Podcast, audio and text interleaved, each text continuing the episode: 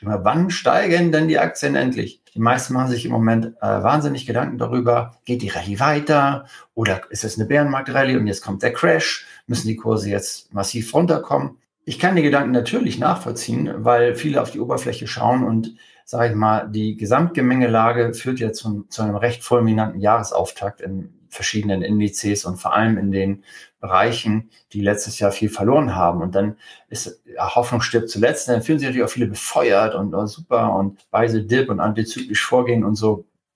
Äh, das, das kriegt alles wahnsinnig Rückenwind. Ähm, ich habe aber tatsächlich ganz andere Gedanken. Also mir ist es eigentlich relativ wurscht, ob und wie viel jetzt kurzfristig diese links oben Aktien noch weiter steigen oder ob sie crashen. Ja, weil in diesen Segmenten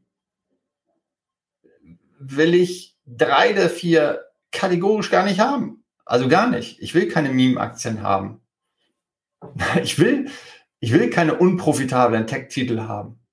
Will ich nicht. Wenn ich das will, dann investiere ich direkt in Venture Capital über Fonds. Ja, das mache ich. Das will ich nicht an der Börse haben. Warum soll ich das machen, wenn es ultra profitable Technologietitel gibt, die gigantische Geschäftsmodelle haben, Zielgruppenbesitzer sind äh, und da ihre tollen Produkte, Lösungen, Dienstleistungen reinskalieren können und sich und uns als Aktionär in die Tasche fallen machen? Warum sollte ich Non-Profitable Tech als liquides Asset in meinem Gesamtportfolio haben? Es ist, will ich gar nicht haben. Ne? Und die most geschorteten Aktien will ich auch nicht haben. Es gibt auch einen Grund, warum geschortet wird. Ne? Also Wahnsinn, da wird gezockt, dass die Heide wackelt. Naja, anyway, bei den zwölf Monatslosern kann das natürlich anders sein, weil es immer Übertreibung gibt. Das ist so. Und das ist das, was du als Fundamentalinvestor versuchst. Du versuchst zu erkennen, wo der Preis, der Wert der Segmente oder der einzelnen Titel, in die du investierst, auseinandergegangen ist. Und das gilt natürlich in beide Richtungen. Ne, früher, ich mache das jetzt ja im 29. Jahr, und früher war das so, da ging es nur darum, zu versuchen zu erkennen, wo ist der Preis, der im Moment äh, an der Börse gezahlt wird, viel niedriger als der Wert, den man in bestimmten Segmenten oder Titeln sieht. Und dann zu kaufen, weil man davon ausgeht, dass sich das angleicht mittel- und langfristig. Ich habe es eben erklärt, warum. Weil die Gewinne sich am Ende durchsetzen und man als Aktionär beteiligt ist an einem Unternehmen und dann daran partizipiert.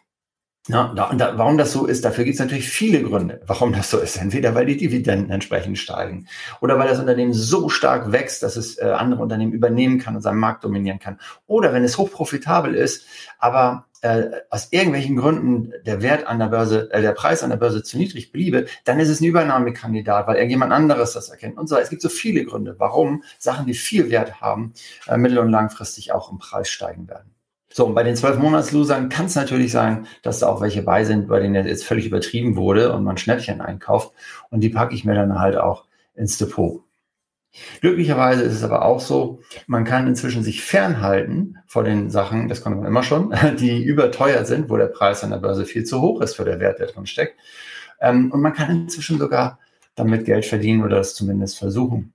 Ja? Und auf diese Angleichung von der anderen Seite zu setzen. Ich habe es äh, letztes Jahr ähm, ich habe es erwähnt, das äh, war unser Top-Performer im letzten Jahr. Wir hatten ja, wir nennen es Investment Selektion Strategie Depots, das sind so Managed Accounts, allerdings schon äh, ab 25.000 Euro und mit 250 Euro Sparplänen zugänglich für Privatinvestoren. Hatten wir letztes Jahr wirklich gute und sehr gute Ergebnisse. Wir haben teilweise sogar Geld verdient für unsere Anleger. Und das ist uns auch gelungen, weil wir Managern Geld gegeben haben, die auf steigende und fallende Kurse setzen können. Die mit der Fundamentallogik, die ich gerade erläutere, diese Angleichung von Wert und Preis sich und den Investoren, die mit im Boot sind, zunutze machen wollen. Und einer der Gründe, warum es letztes Jahr so gut gelaufen ist, war auch, dass wir zwei, wir haben zwei Long-Short-Manager eingesetzt und der eine hat 30 Prozent gemacht mit nordamerikanischen Aktien und der andere hat 18 Prozent Gewinn gemacht und jetzt bitte festhalten mit Technologietiteln.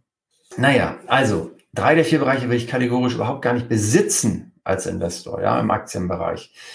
Da bin ich der Meinung, Wer sich nicht vorstellen kann, etwas wirklich zehn Jahre oder länger zu besitzen als Unternehmensanteilseigner, der soll das auch nicht einen einzigen Tag besitzen. Und wenn ihr, wenn Sie mich jetzt fragen, ja, willst du unprofitable Technologieunternehmen zehn Jahre lang besitzen? Nee, natürlich will ich das nicht. Ja, und schon gar nicht will ich das äh, besitzen, wenn die Zinsen so stark steigen und die Refinanzierungsbedingungen sich absehbar katastrophal verschlechtern. Und sie haben sich ja schon erschwert, aber natürlich will ich ja nicht unprofitable Unternehmen besitzen.